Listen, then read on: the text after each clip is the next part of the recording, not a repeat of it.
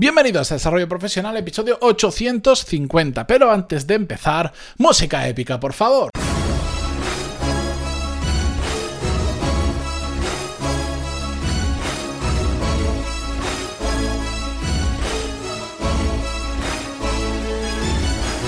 Muy buenos días a todos y bienvenidos a Desarrollo Profesional. Yo soy Matías Pantalón y aquí hablamos sobre todas las técnicas, habilidades, estrategias y trucos necesarios para mejorar cada día en nuestro trabajo.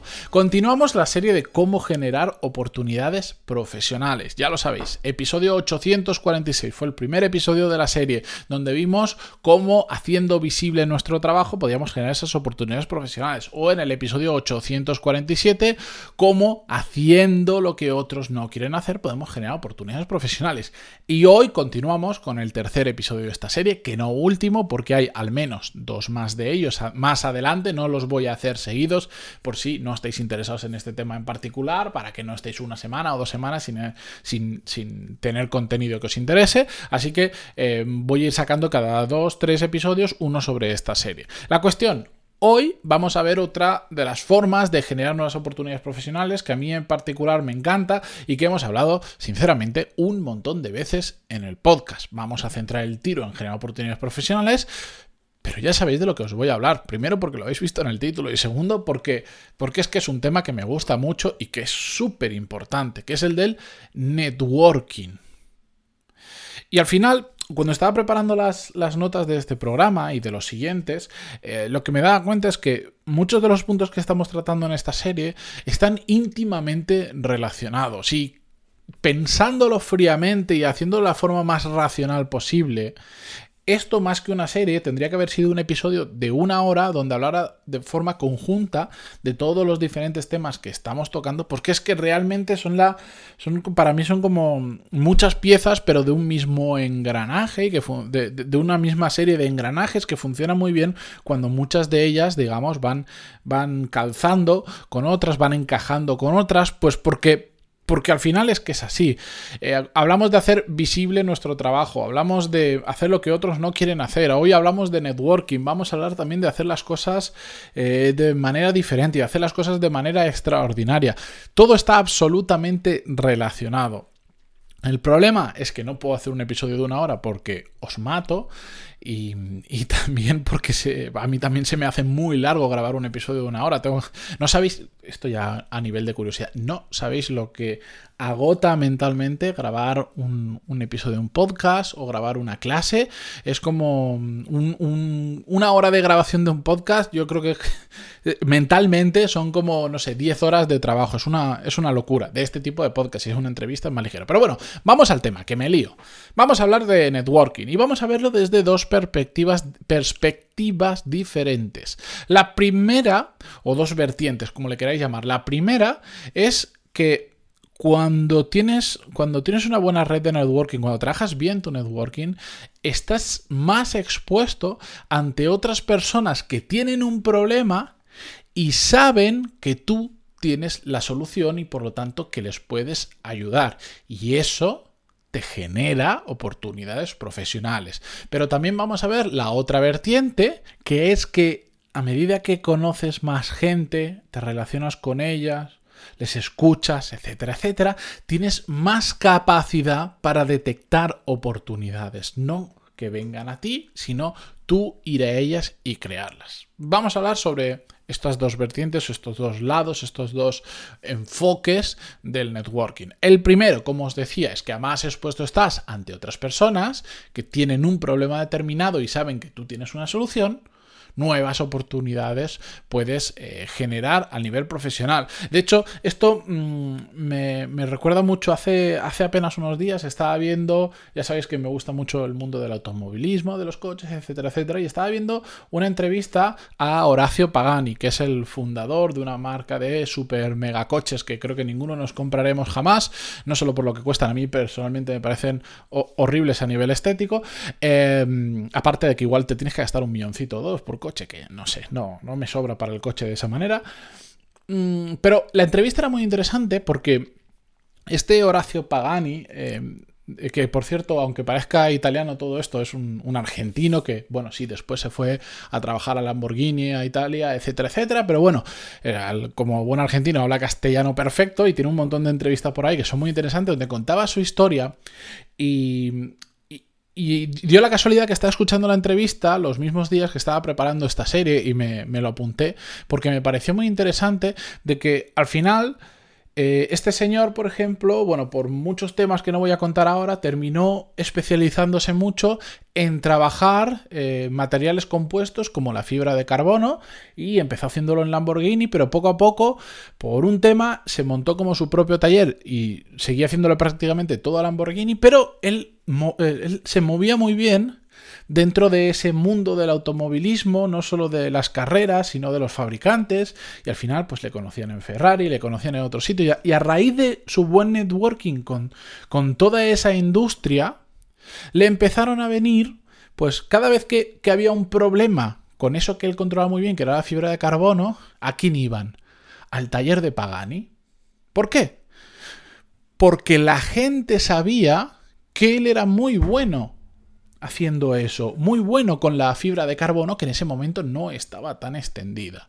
Y entonces cada vez que alguien tenía un problema, porque quería hacer el chasis, porque quería hacer una pieza, etcétera, etcétera, y no sabía cómo hacerlo, no tenía la capacidad para hacerlo porque ni siquiera tenían los hornos adecuados, iban a Pagani. Pero es que ya más allá del propio automovilismo, se fue corriendo la voz, él se supo mover muy bien e incluso venía gente de la industria de la, de la aviación a que le ayudara Pagani con determinadas piezas, etcétera, etcétera. Es decir, lo que os decía, como él estaba muy expuesto a otras personas y las otras personas sabían la solución que él tenía, sabían lo que él sabía hacer, en el momento que se les ocurría un problema relacionado con eso, ¿A quién les venía en la cabeza? Pues Horacio Pagani. Iban a Horacio Pagani, lo contrataban, etcétera, etcétera, hasta que bueno, el hombre al final terminó montándose su, su, propia, su propia empresa de, de coches, más allá del propio taller. La cuestión, ¿qué pasaba? Este señor estaba en el top of mind, que lo hemos repetido 30 millones de veces en los últimos episodios, es decir, estaba en la cabeza de las personas sobre ese tema cuando pensabas en fibra de carbono, en, en Módena, en Italia, en ese momento, te venía a la cabeza Horacio Pagani. Y entonces le daban una nueva oportunidad profesional que era para el no sé qué avión, un caza de combate, hacer las alas, eh, que si Ferrari le pedía piezas, que si no sé cuánto. Yo sé que me repito mucho sobre el tema del top of mind, que es estar presente en la cabeza de una persona en un tema determinado, pero es que al final en networking no es más que estar en el top of mind, y disculpad que lo diga en inglés, pero no sé exactamente la, la frase o la conjunto de palabras que lo refleja perfectamente, pero es estar en el top of mind de diferentes personas respecto a lo que tú haces y el problema que ellos tienen, para que cuando la gente que te conoce tenga ese problema en concreto, la primera persona que les pase por la cabeza y a quien le vayan a preguntar sea a vosotros. Y después está la segunda vertiente que os decía, que es que a más personas conoces, más, mayor capacidad tienes para detectar las oportunidades que puedan surgir. Es decir, en lugar de que ellos, como saben lo que haces, vienen a ti y te dicen, oye, como tú eres muy bueno haciendo esto, ¿me puedes ayudar en? O conozco una persona que necesita esto, ¿le podrías ayudar? ¿Podrías hablar con esa persona? En lugar de esperar que eso venga, nosotros, el simple hecho de conocer a más personas lo que nos hace es como tener las orejas bien abiertas y enterarnos de cosas que de otras formas no nos enteraríamos. Y esto lo podemos hacer, pues, em, ayudando a otras personas, bueno, con todo lo que hemos hablado en muchas ocasiones de cómo hacer un buen networking. Pero básicamente vamos a... Permitidme que ponga un ejemplo muy tonto, pero una, vamos a hacer una comparación muy tonta. Una persona que no digo todos los días, pero de vez en cuando. Come con personas diferentes, o toma un café, una cerveza, hace una videollamada, habla con uno, con el otro, etcétera, etcétera, ¿creéis que tiene más oportunidades que aquella que, bueno, hace su trabajo y simplemente hace su trabajo y ya está, y no habla con otros en el sentido a nivel profesional, de hacer mastermind, de ir a comer con fulanito, con Pepito, ir a tomarte un café con otra persona? ¿Cuál creéis, a cuál creéis que le van a surgir más oportunidades profesionales? ¿Cuál creéis que va a estar más atento a cómo evoluciona el mercado? ¿A qué cosas están sucediendo? ¿A cómo está cambiando eh, su empresa? Etcétera, etcétera a la primera. ¿Por qué? Porque está en constante movimiento, está en constante conversaciones con diferentes tipos de personas que al final te van agudizando el ingenio y empiezas a descubrir, pues yo por ejemplo, muchas veces cuando conozco a alguien me pregunta qué hago, le cuento, etcétera, etcétera, en algunas ocasiones, en algunas, y yo tengo el recuerdo de, de personas concretas que de ir hablando de eso me han dicho, pues sí, vaya, yo tengo un amigo que también hace una cosa similar, pero tiene un problema en esto, esto, esto, o no le ha funcionado. Y claro, yo estoy escuchando eso y como sé de lo que está hablando, porque es lo que yo controlo, es a lo que me dedico, estoy viendo fácilmente una posible solución que esa persona podría aplicar y entonces que en lo que está haciendo le fuera mejor.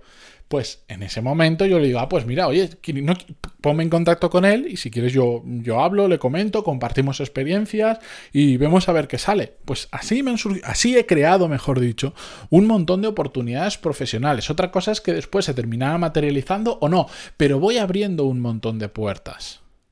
Y eso solo se da gracias a hacer un buen networking, a conocer a mucha gente y que mucha gente te conozca.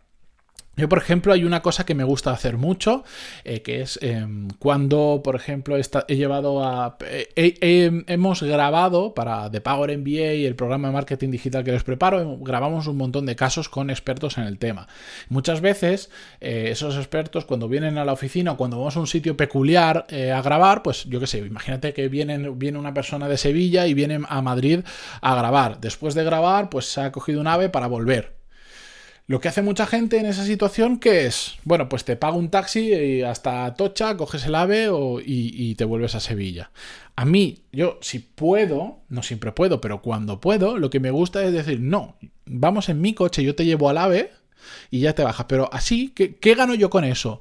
Pues que igual tengo media hora de conversación extra con esa persona, que suelen ser perfiles interesantes, y voy haciendo crecer mi red de networking, voy con esa persona, no solo está agradecida porque siempre te gusta más que, la, pues, que, te lleven a tener que pedir un taxi, etcétera, etcétera, y tenemos media hora de conversación súper interesante de la cual yo he sacado un montón de oportunidades profesionales. Y he conocido gente súper interesante y he hecho que gente que no me conocía de nada ahora me conozca y de vez en cuando me escriba, me envía cosas que me pueden interesar, yo hago exactamente lo mismo, etcétera, etcétera. Y eso a mí me ayuda también a tener, a poder tener las orejas bien atentas y enterarme de qué está sucediendo alrededor, de tener mucha más información, de poder captar oportunidades profesionales, de poder ayudar a otras personas, etcétera, etcétera.